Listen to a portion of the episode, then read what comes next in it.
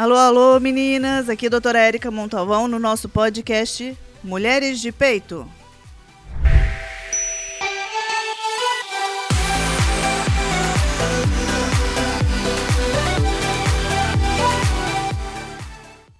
Olá, olá, meninas. Tudo bem com vocês? Eu queria agradecer essa companhia de vocês confirmar e reafirmar que é, o nosso programa aparece no YouTube, doutora Érica Montalvão, e no Spotify se chama Mulheres de Peito.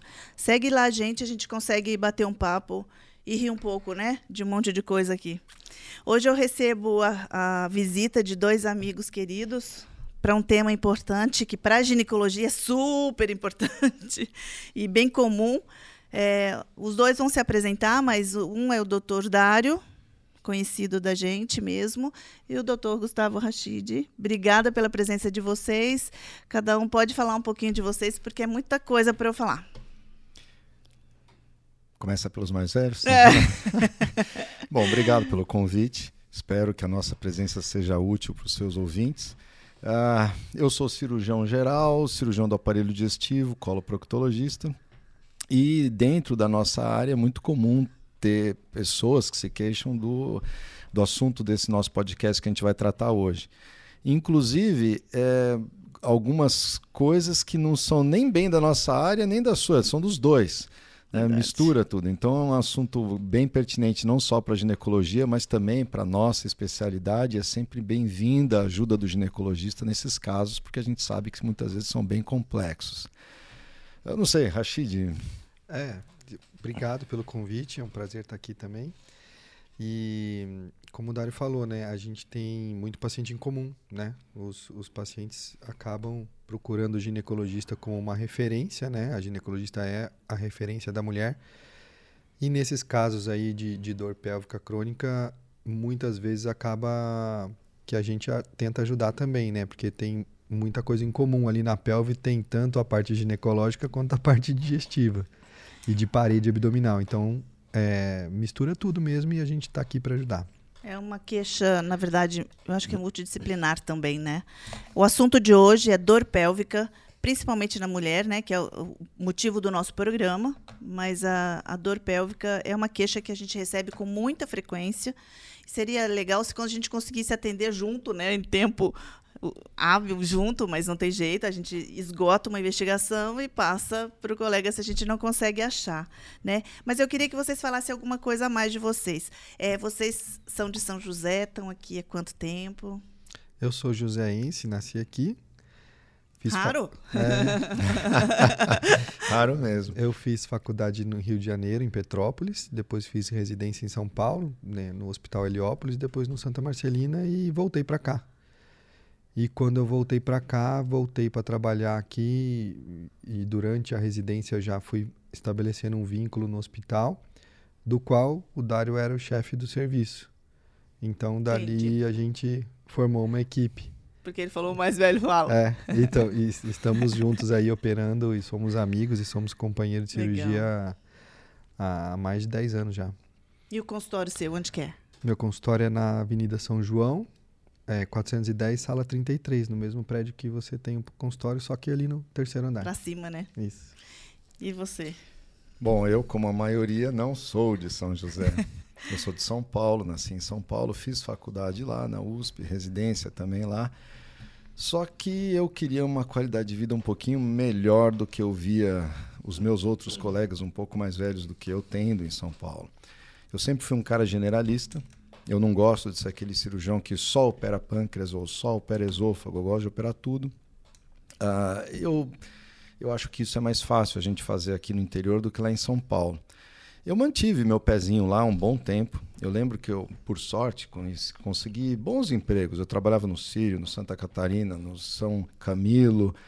E no final das contas eu acabei ficando só no Sírio e no HC. E fui aos poucos me mudando para São José. Eu vim para cá em 2000 mas é, mantive, por exemplo, o Hospital das Clínicas até 2017, quando o Rashid me convenceu a sair. Se minha mulher ouvir isso, fica brava. Não. E, bom, naquela época eu já tinha aqui um pouco mais de tempo do que o Rashid, eu já tinha, eu era o coordenador do hospital.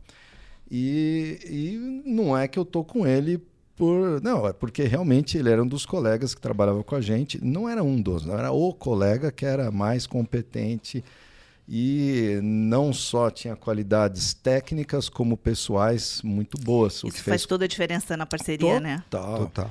E você sabe que é engraçado? Porque quando a gente se forma em cirurgia, eu não sei ginecologia, mas em cirurgia, a gente se empenha em ser um ótimo cirurgião. Mas não tem a menor dúvida que para que você tenha um bom resultado, você tem que ter um ótimo auxiliar, um ótimo anestesista, um bom Acredito hospital. Nisso. E nossa, como faz uma diferença você ter alguém que a gente opera 10 anos, sei lá quanto mais tempo que isso, mais tempo que isso, né? Acho que mais tempo, né? Foi 2000, eu voltei para São José em 2009 da residência. Bom, então, a gente começou a operar junto em 2010, 2011. Então, acho. todo esse tempo a gente opera junto. Como o meu filho, que outro dia foi assistir uma cirurgia da gente, né? ele tá, não sabia fazer medicina, eu falei, ah, vai lá assistir uma cirurgia. Ele falou assim para mim, pai, é, vocês falam por telepatia? Eu falei, não. Ele falou, não, porque tudo que o tio Rashid queria você já dava e vice-versa. Eu falei, não, a gente já sabe como é que é a cirurgia. Já sabe tempo, os tempos, já, tá já sabe como é que o outro faz. É. Então, o Exatamente. fato de eu ter sido chefe não é para me colocar acima, não. Acho que o Rashid realmente tem os méritos muito bons e por isso que a gente trabalha junto há tanto tempo. E faz toda a diferença, né? É uma, uma área bem técnica, precisa da técnica e da coordenação. Eu acredito que é, na, na, na, ginecologia, principalmente na obstetrícia, né?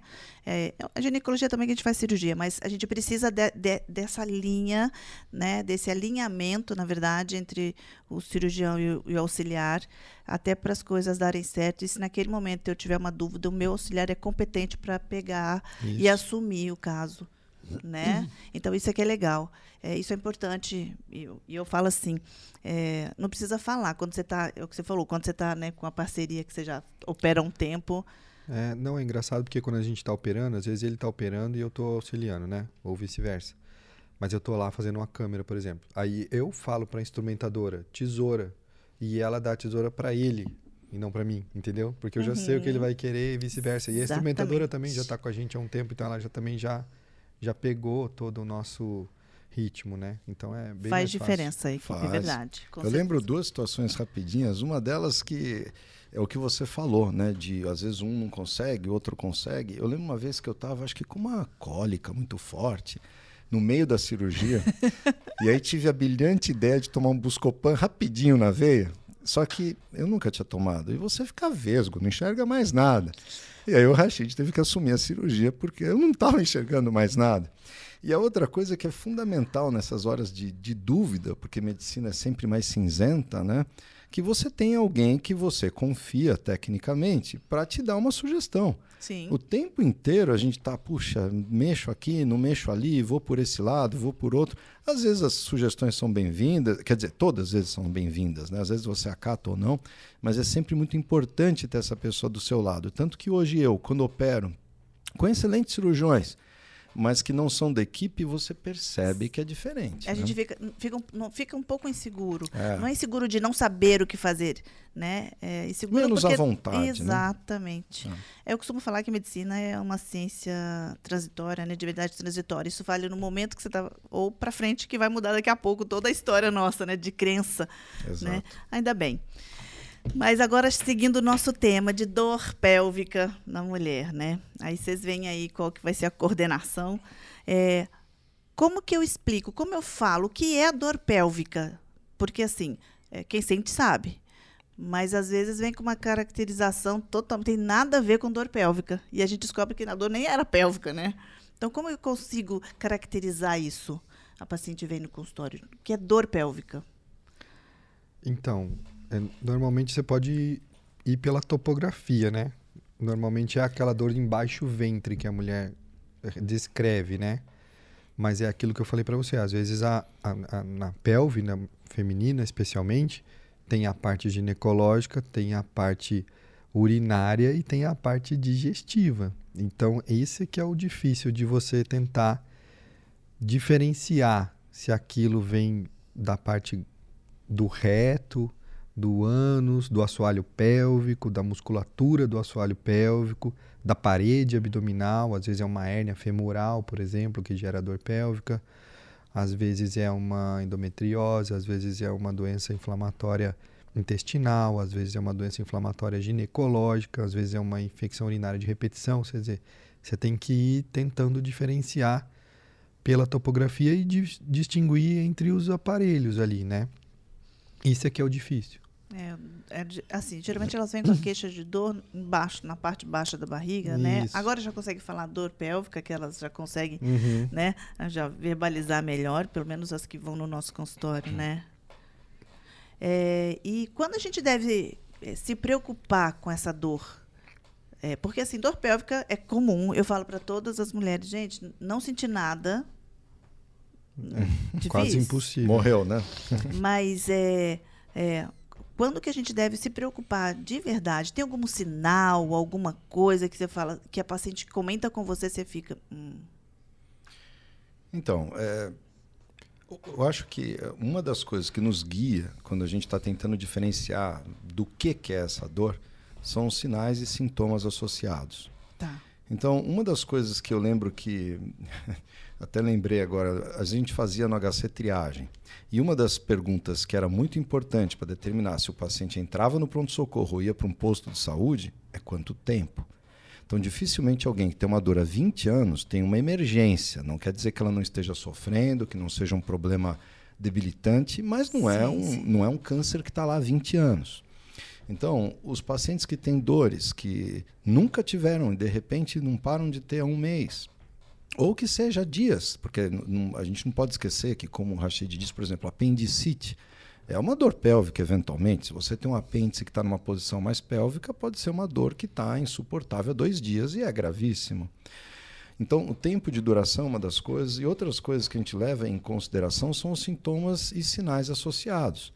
Alguém que fala, eu tenho uma dor embaixo do ventre e estou urinando sangue puro, ou estou com fezes com sangue, fezes com pus, eu emagreci 20 quilos, ah, não sei, agora eu estou tendo uma parestesia, não sinto mais minha perna direita em tal lugar. Esses sinais são sinais que deixam a gente mais preocupado. É no consultório, na verdade, quando a paciente vem com dor pélvica, pra, a- quando vem até o gineco, ela nem é tão intensa assim, né? Ela é mais crônica que intensa, né? Eu acho que vocês pegam esses sinais mais né, intensos e agudos do que a gente na, na ginecologia, no seu uma ectópica e outra história, né? Mas a nossa é mais crônica mesmo. E, e um diagnóstico entre todas as possibilidades, a endometriose é muito comum, né, para nós, nas duas especialidades. E tirando a endometriose, que a gente vai falar um pouquinho mais dela, é, o que, que pode haver de pélvico que pode simular essa dor? Assim, Aí tem, falando da parte digestiva, tem as doenças inflamatórias, tem aquele paciente que chega com tenesmo retal, por exemplo, que é aquela sensação de que tem mais fezes para sair não sai nada. Dificuldade evacuatória, é, dificuldade na, na iniciar a evacuação. Ela sente que normalmente tem ali umas fezes ressecadas no reto e às vezes ela tem que fazer até um esvaziamento manual, né? Tem que colocar uma duchinha, tem que colocar um, um gelzinho, um flit, né? Algum laxativo ali tópico para ajudar a esvaziar o reto. É, dor, né? Quando tem dor na relação sexual mesmo, entendeu? Então é a dispareunia, né? Essa já, queixa já, já, é já remete à endometriose também, né? E a gente tem que analisar uma série de fatores, né? infecção urinária. Infecção né? urinária, que é bem comum, né? Doenças inflamatórias pélvicas, né? As DIPAs, né? E, e- Mas hoje o que mais a gente pega é a endometriose, né? É, É uma tem coisa também, aumentado tipo, muito. viciada, né? Eu acho. Porque É. acabam é, é, é, encaminhando para a gente, né? É, a gente tem uma amostra viciada porque a gente é meio, meio Referência. curva de rio ali. Referência é mais chique É. falar. É, referência. É, mas é, eu acho que assim, é, dentro das investigações que a gente teoricamente acredita que consegue diagnosticar a endometriose, às vezes a gente não consegue, Uhum. não conseguiu, vai para vocês. Certeza. Aqui a endometriose também é um diagnóstico difícil, né? É. Tem muita clínica, a clínica normalmente é bem exuberante e se o, se o médico não, não se liga que pode ser uma endometriose, acaba pedindo um ultrassom pélvico transvaginal normal e passa batido, né? O que a gente vê muitas vezes é um diagnóstico tardio. E se você não fizer um exame é, de imagem muito bem feito, muito bem direcionado, com o protocolo certo, passa batido mesmo. E é o que a gente vê, porque quando a endometriose acomete o intestino, é porque já está ruim há muito tempo, né? É aquela endometriose que Entendi. passou batida mesmo, entendeu? Então, por isso que eu falo que a gente é curva de rio, porque Quando, quando pega, o tá. ginecologista encaminha uma endometriose pra gente porque tem lesão no intestino, é porque já é uma endometriose profunda, Entendi. já está disseminado ali. E é interessante que mesmo quando você pega gastros que não estão acostumados a lidar com endometriose, eles têm algumas visões equivocadas. Então, por exemplo, o Rashid está falando muito da endometriose intestinal. E tem muita gente que acha que o diagnóstico disso é por colonoscopia. É. E a colonoscopia, na enorme maioria das vezes, é normal. A lesão ela vai estar do lado de fora do intestino e não do lado Ela de pega dentro. serosa, né? Pega a serosa, não é igual um câncer de intestino que pega a mucosa, que é a camada interna. né?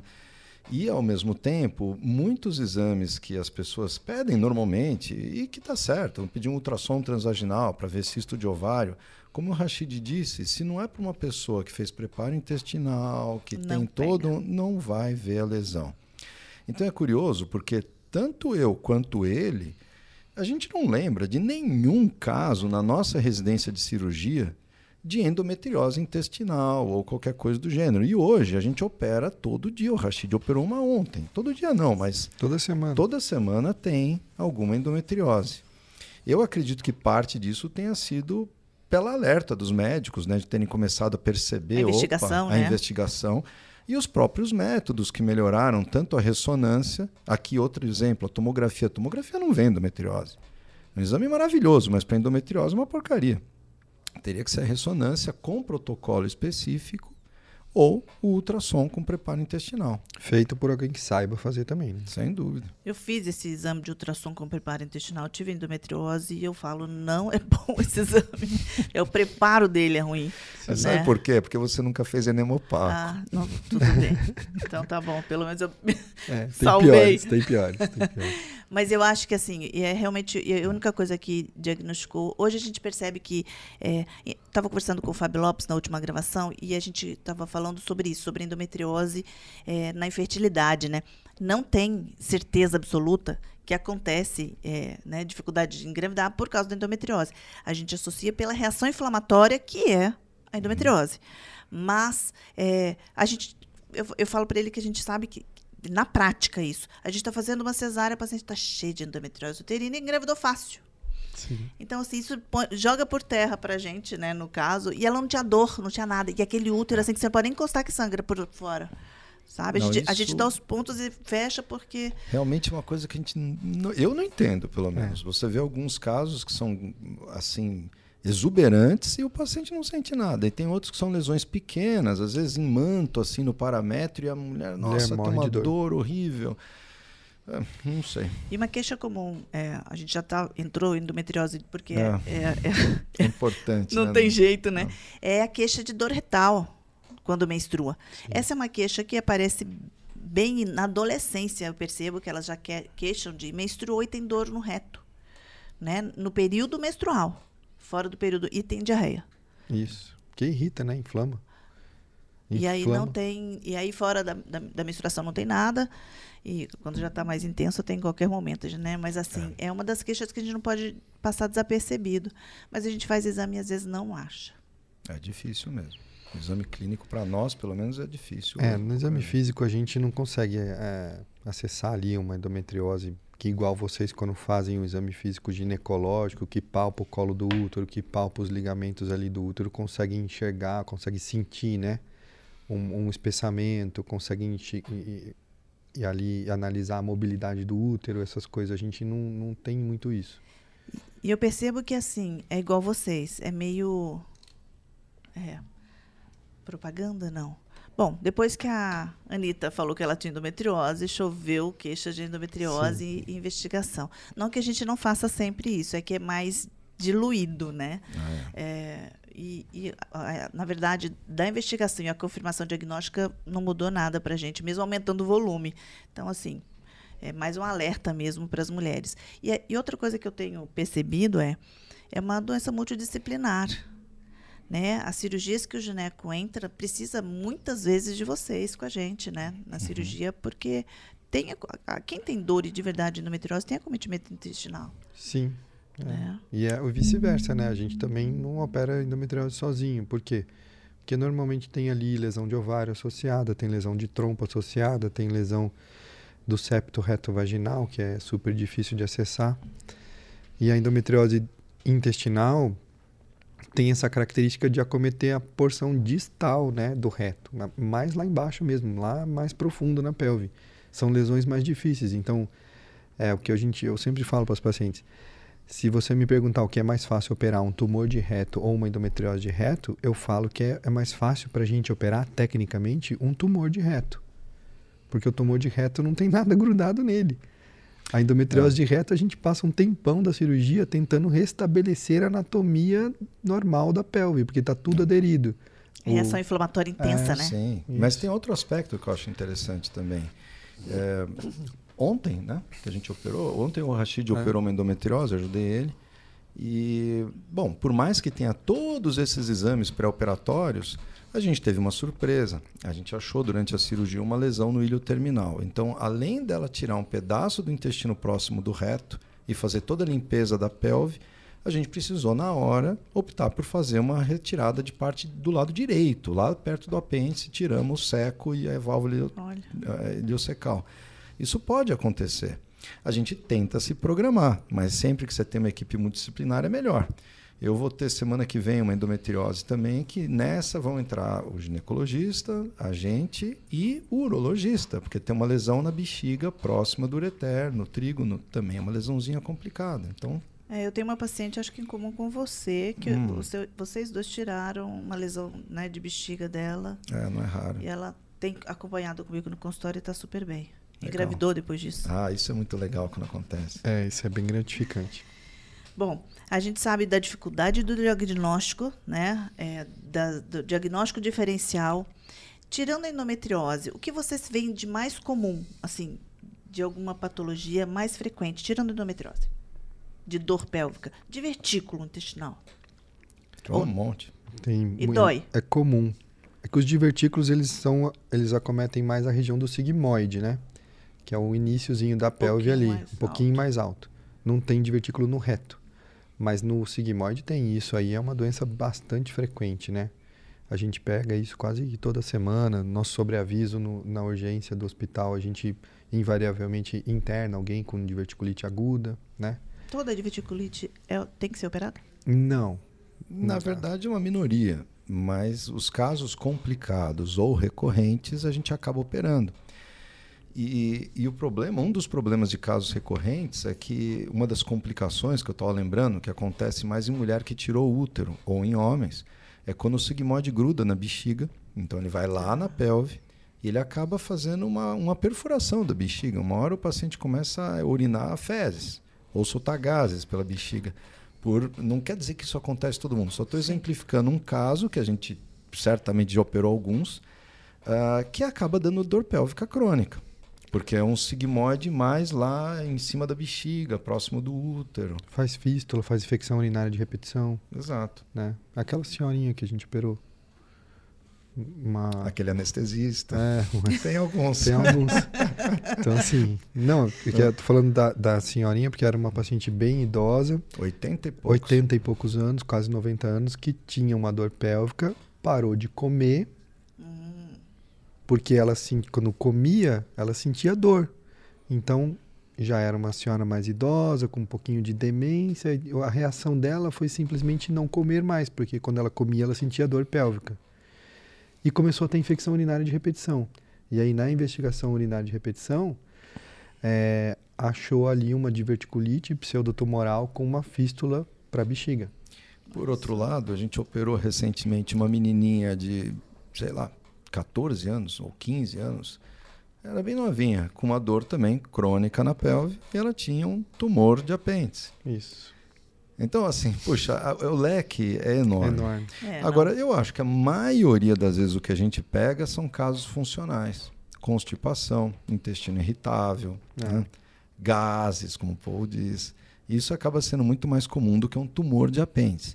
E causa dor, desconforto. Tive um caso de uma paciente com dor pélvica. Ela vinha, a gente examinava, não era nada. Passou não sei se passou com vocês, eu não sei me dizer, mas assim, passou com o cirurgião, investigou, não era nada. Aí um dia ela voltou esse ano, vou contar, minha dor sumiu. Aí eu falei, o é, que, que você fez? Já fazia dois anos que eu tentando investigar. Uhum. Ela sumia, voltava, sumia, voltava. E ela teve uma cesárea só. Ah, minha mãe falou que ela tinha isso na juventude dela e tomou o Luftal e melhorou. Eu tomei o Luftal e melhorou. Aí eu falei, vou passar para todo mundo o Luftal agora. Mas assim, é, ela não sabia caracterizar direito para mim Sim. e a gente sempre pensa no pior. Então isso é legal também da gente saber que não é toda dor pélvica que é doença. Sim. Né? A gente às vezes pula já por mais mais difícil, né? E esquece às vezes de uma coisa simples, não que eu vou prescrever Luftal para todo mundo, mas Não, mas é que é que para chegar numa doença funcional, você tem que excluir todas as outras, é. né? Então esse aqui é o caminho mesmo. E eu achei fantástico a hora que ela falou, mas você não tem nenhuma dor? Eu falei, não, ficou dois anos tento, investigando. Mas lógico que não devia ser muito intensa, porque ela ficava aquela, aquele período sem voltar, né? Uhum. É, mas você sabe que assim, a intensidade é um dos dados importantes, mas não é o único. A dor mais intensa que eu tive na minha vida, eu acho que foi depois de eu comer um negócio. sabe? E, e, então pode acontecer. Não é bem funcional, mas não. E entre as dores né, pélvicas que a gente sabe, tem alguma coisa que você consegue assim relacionar que é, dif é diferente para uma doença, o tipo de dor pélvica para outra ou é, é dor pélvica? Ponto. Não, eu acho que sim. Tem casos que são super difíceis, tem casos que são super típicos. Mas é, é, o que eu brinco com a minha esposa, vai minha esposa é dermatologista, ela olha a lesão, ela sabe o que, que é. O resto é bate-papo. A gente é o contrário, a gente ouve a queixa e não sabe o que, que é. E o resto é investigação. Então, é claro que se o paciente tem uma dor que, sei lá, piora com esforço, eu vou pensar numa coisa muito mais ortopédica do que numa coisa que piora quando o cocô está preso, ou quando melhora, quando evacua ou que a urina mudou de cor e assim por diante. Então a gente vai atrás das características para tentar localizar de onde está vindo aquilo. Dificilmente uma dor muscular, por exemplo, é, vai mudar a característica da urina ou das fezes. Então a gente vai atrás dos sintomas associados e dos sinais. Não tem jeito. O resto é a investigação armada com exames porcentagem de consultas no seu consultório da, que aparece com a queixa de dor pélvica? Vocês têm mais ou menos uma ideia, assim, uma... É que o consultório de vocês é bem variado, né? É, tem de tudo, né? Sim, tem queixas digestivas altas, baixas, dor pélvica, mulher, homem, né? Então, a gente acho que tem uma amostra viciada por causa da endometriose, mas eh, tem, tem, tem bastante dor pélvica, sim. É, uma coisa que eu preciso falar, perguntar que, que eu, a gente, como gineco, a gente está nessa linha, né, a maioria, eu acredito, se não uma grande uma parte está caminhando para isso, de orientações que não só investigativas, né? É orientações de como a paciente deve proceder para melhorar a qualidade de vida em relação a tudo, inclusive a dor que pode ser psicoemocional. O que, que vocês costumam orientar? Se, se, se vocês conseguem chegar nesse ponto, igual o gineco, porque tem gente que né, assim, até consegue, mas né, passa batido assim. O que, que vocês costumam orientar para o paciente em relação a isso? Vocês investigaram, viram que realmente não tem nada demais, que não é procedimento, não é cirúrgico, talvez alguma oftal ajude, mas você percebe que na conversa precisaria de um pouco mais de orientação, às vezes é só atenção, né? Não é, mas não é só isso. Eu, eu vejo assim, para o médico é muito mais confortável a gente simplesmente tratar um sintoma do que tentar descobrir a causa e tirar a causa. Mas, de certa forma, eu acho que é isso que a gente devia se empenhar em fazer sempre. Então, o que eu quero, eh, para exemplificar? Poxa vida, a, a, mulher tem gases, dá desconforto, ela toma Luftal, alivia. Tá bom, mas o que é que dá gases? Será que ela tem uma disbiose? Será que ela tem uma intolerância a algum tipo de alimento? Será que ela é muito ansiosa? E aí, nessa investigação, cada paciente vai ter um encaminhamento. É muito simples para mim, em cinco minutos, passar um Luftal para todo mundo e mandar embora. Agora, vai ter uma que vai estar tá com uma baita ansiedade e o tratamento dela vai ser com foco maior na ansiedade. Tem o outro que acorda cheio de gases porque está com CPAP tudo desregulado. Tem o outro que acorda com gases porque está com uma baita alteração da flora intestinal. Tem o outro que está com verminose. Então, é, é interessante tentar chegar sempre na causa raiz, não ficar só nos sintomas. E quando a gente vai para a causa raiz, boa parte das coisas, boa parte das coisas é relacionada a estilo de vida. E é sempre mais trabalhoso querer mudar, mais difícil, mas é o que dá mais resultado. É super difícil isso. E às vezes você vê que a pessoa passa em vários especialistas para se queixar de coisas diferentes, mas o problema é um só. É o estilo de vida, é a alimentação ruim. Então, às vezes, vem a paciente com uma alimentação ruim, mas ela está tratando de um pré-diabetes com um, está tratando de um ovário policístico com a ginecologista, está tratando de uma acne com o dermatologista e vem para a gente para falar que fez um ultrassom que está com o fígado cheio de gordura. Mas o, é, um, é uma doença só, né? Que está muito relacionada ao estilo de vida. Então você vai ver, normalmente uma pessoa obesa, sedentária, ou então ela vem falar para a gente que está com refluxo, ou que está com esteatose hepática, ou que está com uma dispepsia, né? gastrite, estufamento, gases. E você vai ver, investigar, um, pergunta mais ou menos como que é a vida dela, como que é a alimentação, se ela faz exercício físico ou se não faz, como que é a qualidade do sono. E você vê que está tudo bagunçado. E aí, às vezes, a gente respira fundo, né? olha Vou atrasar no... o próximo. É, então, olha no computador para ver se tem muita gente esperando lá fora e fala. Aí você começa, né? Mas assim, é um papo longo e é, é cansativo até pra gente, né? Mas assim, quando o paciente entende é, esse conceito e muda, é super gratificante, porque depois ele volta e fala assim: minha pele melhorou, né? O meu ovário policístico, eu fiz um ultrassom, a doutora falou que sumiu. Uhum. Entendeu? Então é legal quando você consegue. É que, infelizmente, a gente não consegue não com consegue. todo mundo. É uma minoria, na verdade, né? Mas. Eu acho que isso é, é uma das funções que o meu podcast apareceu. A gente conseguir falar para mais gente uma informação comum que pode Sim. ajudar em todas as áreas. Sem né? dúvida. Porque. E beber água, né, gente? É, tudo, né? A parte intestinal, sem tomar sem água, tomar como é fácil. Tudo, mas assim, eu tô falando, a gente tá falando de intestino agora, né? É, e bexiga também, lógico. Então a gente tem falado bastante sobre isso no consultório. Eu percebo que as pacientes, às vezes, elas entendem o que a gente fala, mas chega em casa não não, não fazem. Às vezes o meio não ajuda, né? Às vezes o marido não ajuda, às vezes ah, o, o, o trabalho não ajuda, né? O cara é, trabalha no terceiro turno, né? É difícil. É uma coisa que eu acho complicada, eu concordo com tudo isso, mas uma coisa que eu ainda acho mais complicada é que, coitado, o paciente acha que o que ele faz é o normal. E de fato é o normal. O normal dele. Mas não quer dizer que o normal seja o ideal, ainda mais para o caso dele. E aí cabe a nós também tentar orientar. É. Né? Eu acho que assim, é, a gente não consegue fazer do jeito da forma certa, a gente tenta fazer o máximo que a gente pode mas se a gente conseguir mudando um de cada vez e um por vez, já, já, já é meio caminho andado, né? E para dor pélvica, porque eu falo que qualidade de vida. É, eu falo em relação à mulher, porque a mulher não é só a dor pélvica que incomoda. Aí junta tudo, vira um turbilhão de problemas para ela enfrentar trabalho, estudo, casa, marido, seja o que for. Então, se ela conseguir melhorar um pouquinho de cada, né, cada setor, alimentação, atividade física. Eu falo muitas pacientes, eu falo assim, gente, se você faz atividade física, a pelve da gente precisa soltar. Igual a gente não solta dor nas costas, a pelve também precisa. Às vezes é só uma contratura muscular de um Sim. músculo que a gente não tem nem noção que tenha, é, né? Isso mesmo. E, e, é, e outra coisa que eu acho interessante é que, por mais que a gente devesse procurar sempre uma causa raiz, a gente tem a nossa ignorância, a medicina tem a ignorância dela e a gente nunca vai conseguir sempre achar a causa raiz. E quando não acha, qual vai ser o malefício dela melhorar a parte dela de atividade física, de sono, de estresse, de alimentação? Mas pode acontecer ajudar.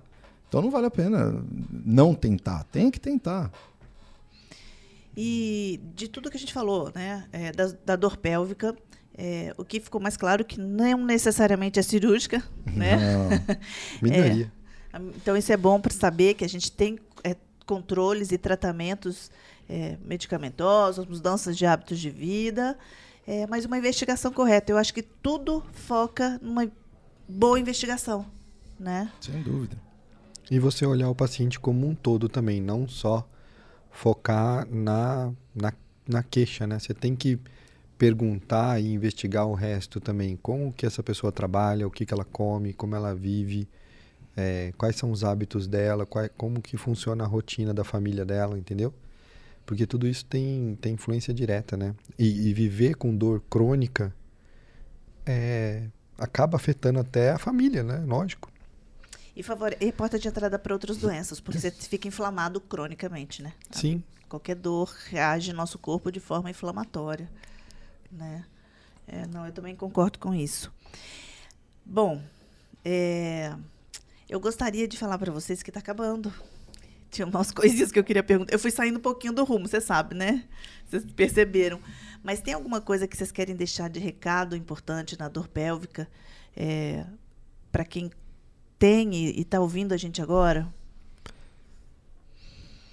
Para o ímpar, né? Mas bom. É. Ai, olha, todo mundo tem dor, como você disse. Todo mundo tem algum desconforto, um ponto fraco. Mas eu acho que a gente também não pode menosprezar os sintomas, principalmente quando eles começam a ficar muito recorrentes e atrapalhar a nossa vida. Então a primeira coisa é dar atenção aos sintomas. E uma vez que você tem os sintomas, eu acho que é interessante que você procure o um médico antes de procurar até o Google. É muito comum que eu veja o paciente que chega no meu consultório e fala: Olha, eu já descartei a hipótese tal com o gineco e com o urologista e com o ortopedista, então agora você se vira, né? Porque então, assim, acho que, pô, procura o gineco, se você é, é, é, mulher, tem a sua médica, procura, sei lá, seu gastro, que seja seu médico, e faça uma investigação. Porque a enorme maioria das vezes, como você disse, são coisas que não são cirúrgicas e que, com às vezes pequenas mudanças, você consegue pelo menos aliviar o sofrimento do indivíduo. E outras vezes podem ser coisas muito sérias que, se a gente fica empurrando com a barriga, depois a consequência é muito mais grave. Como nós tivemos vários pacientes, um deles eu lembro do Rashid, que já tinha diagnóstico de tumor de intestino, você acredita que ele não foi buscar a colonoscopia por causa do Covid?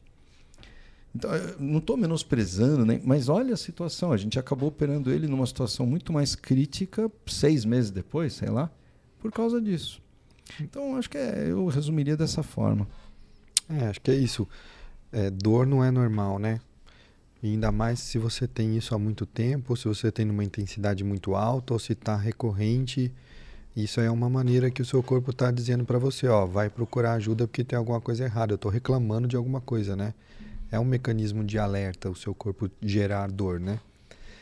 É um mecanismo de defesa. Então, assim, é, não menosprezar a dor e não e não se menosprezar, né? É não se omitir, né? Tem muito paciente que tem preconceito de fazer exame, de fazer colonoscopia, de fazer. É. Ah, eu tenho. Não consigo ficar dentro da máquina. Tá bom, tem ressonância de campo aberto. Você vai fazer a colonoscopia num lugar bom, sedado, você não vai sentir nada. É um exame completamente inofensivo e que te dá um monte de informação e previne você de ter um monte de doença grave.